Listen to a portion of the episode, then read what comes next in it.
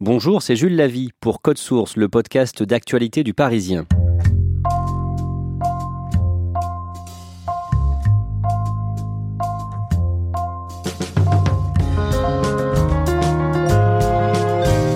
Si je vous demande de citer un avocat, vous allez sans doute penser à lui. En 35 ans de carrière, de plaidoirie aux assises, de coups de gueule devant les caméras, Éric Dupont-Moretti est parvenu à incarner sa profession, au point d'agacer beaucoup de ses confrères.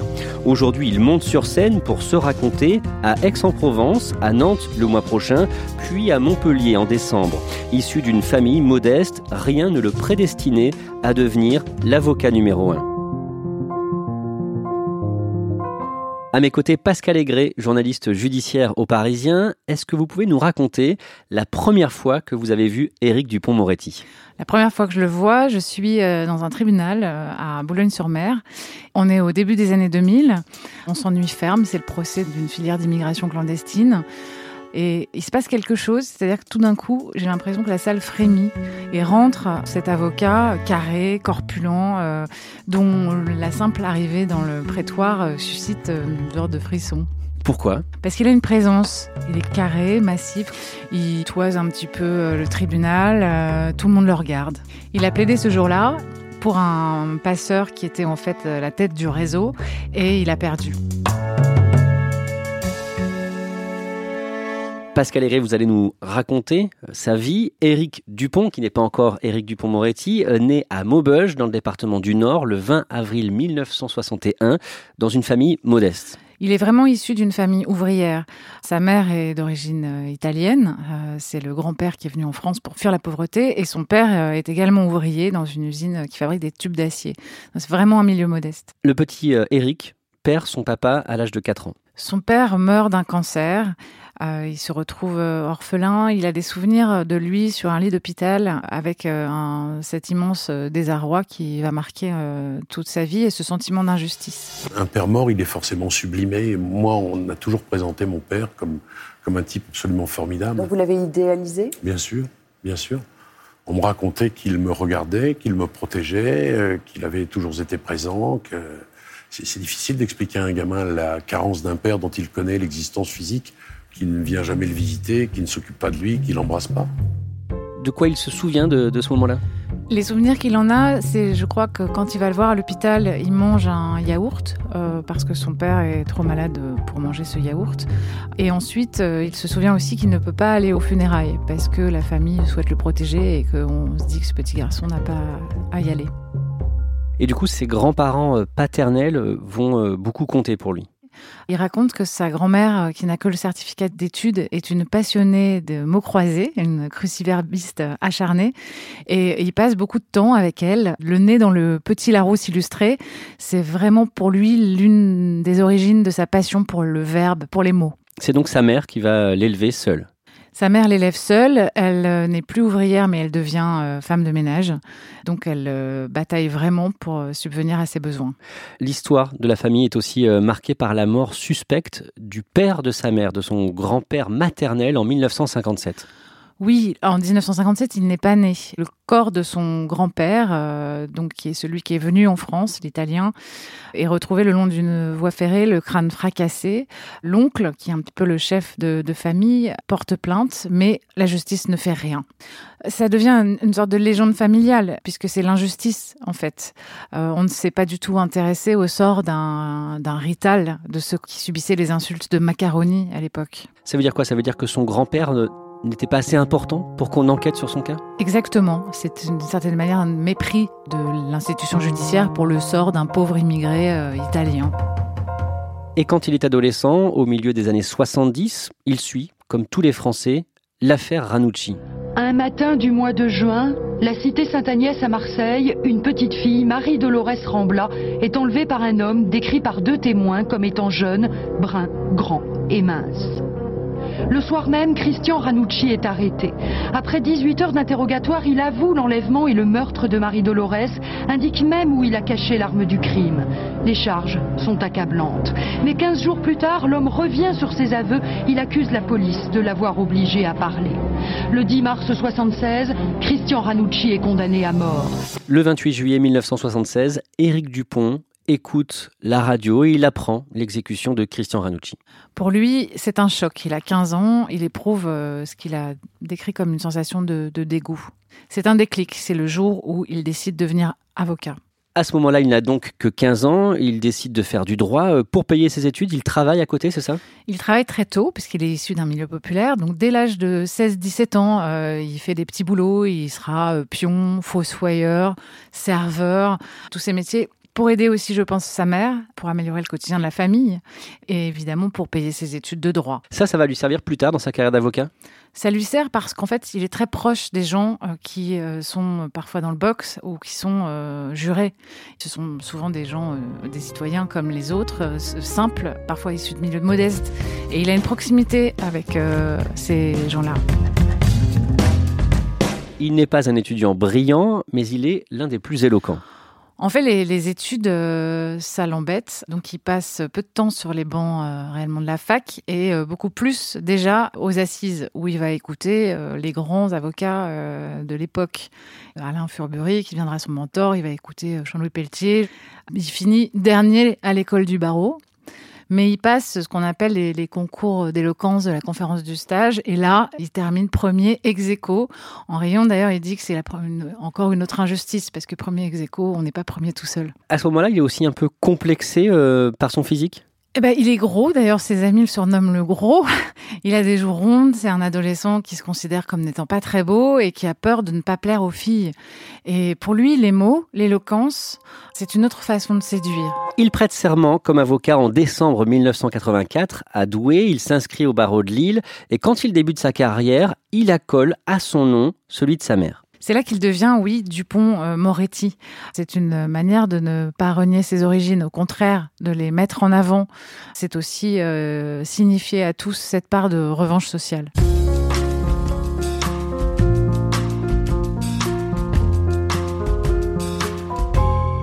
Son début de carrière est plus que difficile puisqu'il a l'ambition d'aller se faire embaucher euh, auprès des grands avocats qu'il aime, mais il n'y a pas de place. Il arrive à Paris où Jean-Louis Pelletier, qui sera un de ses mentors, lui propose un poste de collaborateur, mais il n'a pas les moyens de se payer un logement à Paris. Donc, un peu dépité, il rentre à Lille et en fait, il fait un peu de prud'homme et surtout de plus en plus de commissions d'office, donc euh, d'emblée de la défense pénale. C'est comme ça qu'il commence à construire sa réputation. Éric Dupont-Moretti va se marier en 1991. Comment est-ce qu'il rencontre sa femme? Eh bien, il rencontre sa femme aux assises. Il plaide euh, dans le Nord. Il y a des jurés, forcément, puisqu'on est aux assises.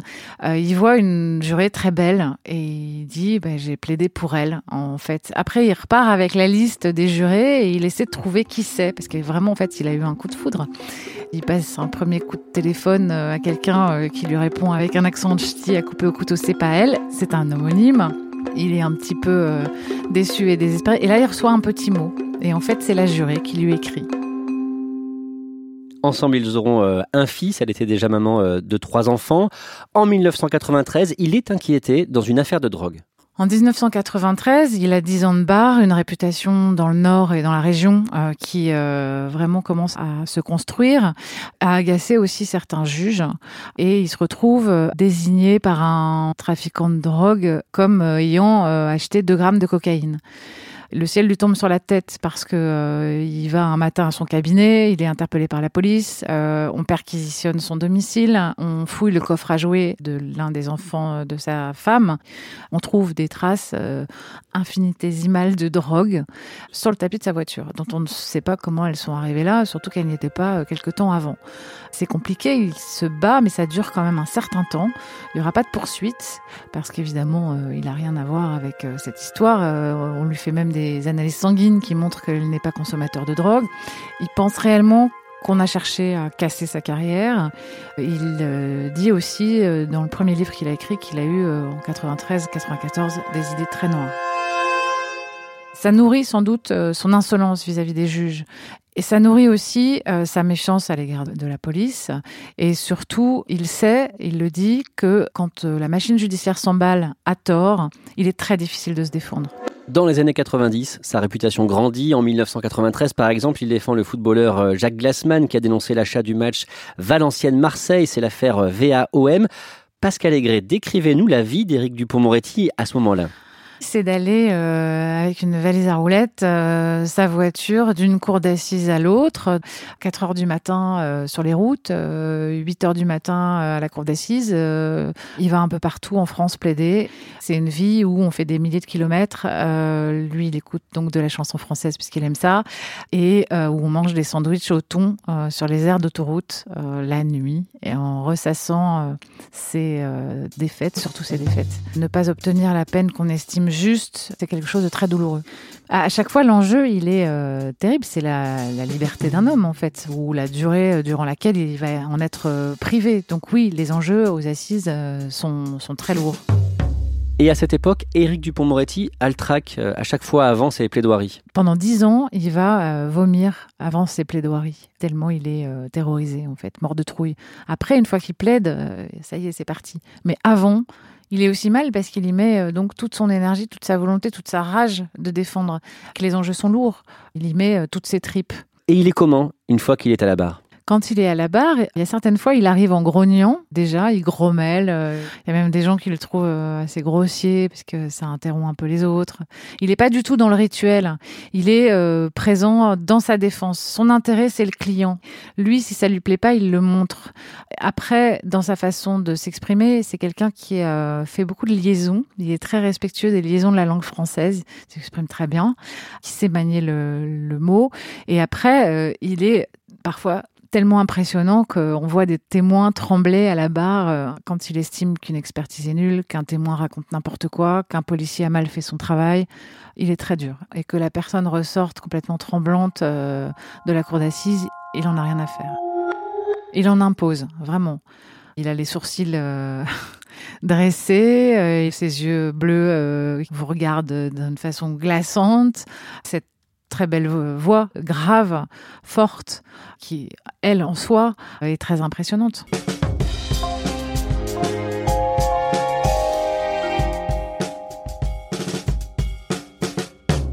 C'est à partir de l'affaire Doutreau qu'Éric Dupont-Moretti euh, se fait connaître euh, de tous euh, les Français. Est-ce que vous pouvez nous, rappeler cet épisode et quel rôle il a joué dans ce procès?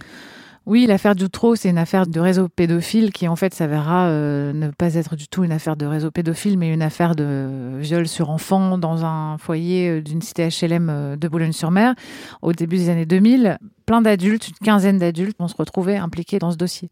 Et lui, il va devenir l'avocat de celle qu'on appelle la boulangère, qui n'est pas une boulangère en fait, mais qui s'appelle Roselyne Godard, et il obtiendra son acquittement en 2004. C'est Dupont-Moretti qui a pris la tête de cette défense commune. Et forcément, de manière naturelle, tous les médias se sont retournés sur Éric Dupont-Moretti aux, sorties des audiences, euh, à tous les temps forts du procès et, et bah, fortiori au moment du verdict. Il se fait remarquer parce que il fait quelque chose euh, qui ne fait plus trop d'ailleurs pendant les procès, mais il intervient pas mal euh, devant les caméras. On sait que le, procès va basculer. Tout d'un coup, tout le monde va revenir à la cour d'assises, euh, voir quel est ce naufrage judiciaire où on croyait qu'il y avait un réseau pédophile, il n'y en a plus. Et lui, il est en colère justement. Pour lui, D'emblée, ces gens ont été accusés à tort, en tout cas une partie d'entre eux, dont sa cliente. Et euh, là, il intervient beaucoup devant les caméras pendant le procès. Donc on, le remarque. En 2013, à Nancy, devant la cour d'assises de Meurthe-et-Moselle, Éric Dupont-Moretti euh, va obtenir l'acquittement du docteur Jean-Louis Muller, qui est accusé depuis 14 ans euh, d'avoir tué sa femme. C'est son troisième procès. Pascal Aigret, à ce moment-là, vous êtes dans la salle. Est-ce que vous pouvez nous raconter comment plaide Éric Dupont-Moretti? Durant ce procès, Éric Dupont-Moretti euh, va obtenir euh, quelque chose que finalement euh, le docteur Muller n'a jamais obtenu. il a toujours demandé de reconstitution, il l'a jamais eu. Eh bien, Dupont-Moretti va utiliser la cour d'assises pour le faire. C'est-à-dire que il va obtenir de la présidente de la cour d'assises l'autorisation d'installer une table et des tréteaux dans le prétoire. C'est vraiment déjà assez étonnant. On le voit installer cette table, ces tréteaux. On se demande ce qu'il fait. En fait, il fait la, la reconstitution. Euh, parce que cette table, elle était dans la cave du docteur Muller et c'est l'endroit où il aurait tué sa femme, ou alors euh, où sa femme se serait suicidée. Et ce qu'il va faire, c'est qu'il va demander à l'un des experts en balistique, puisque la balistique est l'une des clés du dossier, de venir autour de la table, de jouer celui qui a tiré, pour démontrer que les projections de sang ne pouvait pas être à tel ou tel endroit si euh, ça se passait comme ça, parce que la table est trop grande. C'est grâce à ça qu'il emporte la conviction des jurés, puisque euh, ça démontre euh, que le docteur Muller n'aurait pas pu tuer sa femme. Et donc il est acquitté. Et donc il est acquitté. Et c'est un des procès où j'ai vu des journalistes pleurer, non pas forcément parce qu'ils étaient convaincus de l'innocence de Muller, mais parce que cette espèce d'ouragan de conviction qui l'emporte pour un homme était extrêmement émouvant. Éric Dupont-Moretti ne cache pas qu'il aime le vin, il fume aussi, il n'arrive pas à arrêter de fumer. Le père d'Éric Dupont-Moretti mort d'un cancer, lui, il fume comme un pompier. Il revendique ça, euh, même s'il a essayé maintes fois d'arrêter, comme aussi une part de sa liberté. Et quant au vin, euh, il aime tellement le vin qu'il a fini euh, par acheter des parcelles de vignes dans le Roussillon. Il a plein d'autres passions. Il aime la corrida, il aime donc le vin, il aime la bonne chair, et il aime les faucons. Il aime la chasse et les faucons. Et il va chasser avec ses faucons. Euh, il a chassé beaucoup dans l'Avenois, sa région d'origine. Fin 2017, Éric Dupont-Moretti euh, vit le procès le plus difficile de sa carrière. Il défend le frère du terroriste Mohamed Merah, Abdelkader Merah, euh, qui était accusé d'avoir aidé son frère à préparer les tueries de Toulouse et Montauban. Il sera condamné en première instance euh, à 20 ans de prison et 30 ans ensuite en appel. Comment se déroule ce procès pour Éric Dupont-Moretti L'ambiance est très lourde, les, familles de victimes sont là, et lui, il défend le frère d'un terroriste. donc beaucoup de gens, sans doute, pensent que on adhère à la cause euh, de la personne qu'on défend. Évidemment, c'est pas le cas. Un jour, la mère d'Abdelkader Mera et de Mohamed Mera est entendue devant la cour d'assises. Je pense que l'audition de cette femme, Zulika euh, Mera, euh, qui dure trois heures, dont on ne peut rien tirer, dure tellement longtemps alors que celle de l'ancien directeur des services de renseignement a duré une demi-heure que Dupont-Moretti, ça l'énerve. Et il finit par dire aux avocats des parties civiles qui la harcèlent de questions alors qu'il n'y a rien à en tirer, elle est aussi la mère d'un mort. Et là, ça provoque dans la cour d'assises une émotion extrêmement forte parmi les parties civiles. Il y a le frère d'une des victimes qui se lève, qui sort de la cour d'assises en disant à Dupont-Moretti, vous êtes méchant. Et ça donnera lieu, après le verdict, euh, à cet échange sur France Inter entre Éric Dupont-Moretti et le présentateur de la matinale, Nicolas Demorand. Vous trouvez pas ça obscène ah, ah. de le dire comme ça Pourquoi c'est pas une mère Devant euh, les, familles de, victimes? Monsieur Demorand, je ne sais pas si vous pensez euh, réellement que c'est obscène ou si vous me posez la question pour me provoquer, mais je voudrais vous dire quelque chose. Le chagrin des victimes est Je pense sincèrement que c'est obscène. D'accord, alors je vais vous répondre. Le chagrin des victimes ne peut pas être confiscatoire. Une mère, voyez-vous, euh, même si elle met au monde un enfant qui est le dernier des derniers, peut avoir de la peine. Et que vous ne compreniez pas ça, ça m'étonne beaucoup. Ce qui est obscène, c'est de dénier à cette femme le fait qu'elle soit une mère. C'est pas une vache qui avait les monsieur. Jamais dit ça. Votre question est obscène. Et je pensais pas que vous me la poseriez. Dupont-Moretti, ça le met euh, vraiment très en colère. Lui pense que euh, le crime, euh, pour le plus grave, c'est un moment où la vie de quelqu'un bascule, qu'il faut essayer de comprendre pourquoi, et que tout le monde a, droit à une défense, que ce soit le plus grand des chefs d'État ou le plus petit de ceux qu'il appelait les, les gitanos, les petites frappes. Cette année, début 2019, Éric Dupont-Moretti euh, monte sur scène au théâtre euh, à Paris, au théâtre de la Madeleine, un spectacle euh, qu'il joue ensuite en ce moment en région avec plusieurs dates. Ça s'appelle Éric Dupont-Moretti à la barre. À quoi ressemble son spectacle? Son spectacle, c'est lui tout seul en scène. il arrive en jean, chemise, avec sa robe sous le bras et une sacoche. Il y a une barre planté au milieu de la scène, évidemment. On le voit beaucoup sillonner la scène. Après, il raconte euh, bah, sa vie, son enfance, euh, ses origines, euh, sa passion de la défense, mais aussi, comme il est un peu devenu une star, il parle aussi de son regard sur l'époque. Une époque où on sent qu'il n'est pas très heureux parce que il estime que c'est une époque moralisatrice, hygiéniste où finalement euh, les libertés euh, reculent. Depuis 2016, Éric Dupont-Moretti euh, vit avec la chanteuse québécoise Isabelle Boulet. Isabelle Boulet qui interprète sur scène une chanson qu'elle dédie à l'avocat, le garçon triste. Je chante un garçon triste qui se donne des grands airs pour ne pas se noyer. Comme tous les garçons tristes, il aime jouer au cador, jouer au roi du quartier. Le jeune Éric Dupont-Moretti rêvait d'être dans le top 10 des pénalistes en France. Aujourd'hui, on peut dire qu'il est le meilleur? Le meilleur, je ne sais pas, mais qu'il ait accompli son rêve, ça, c'est certain. Il est devenu euh, l'un des plus grands pénalistes français. Il est aussi connu que Jacques Vergès l'était euh, en son temps, euh, en version peut-être plus gentille. il est devenu l'avocat avec un grand A.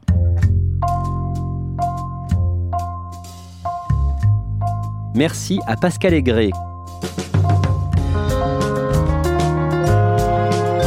Code Source est le podcast d'actualité du Parisien, production Clara Garnier-Amouroux, réalisation Alexandre Ferreira. Si vous aimez Code Source, n'hésitez pas à en parler à vos proches ou sur les réseaux sociaux. Nous sommes disponibles sur leparisien.fr, toutes les applications de podcast, mais aussi Deezer et Spotify. Vous pouvez dialoguer avec nous par Twitter ou à l'adresse codesource at leparisien.fr.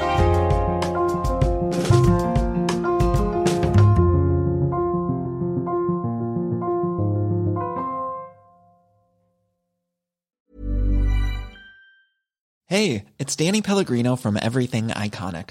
Ready to upgrade your style game without blowing your budget? Check out Quince. They've got all the good stuff shirts and polos, activewear, and fine leather goods, all at 50 to 80% less than other high end brands.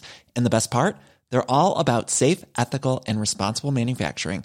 Get that luxury vibe without the luxury price tag. Hit up quince.com slash upgrade for free shipping and 365 day returns on your next order. That's quince.com slash upgrade.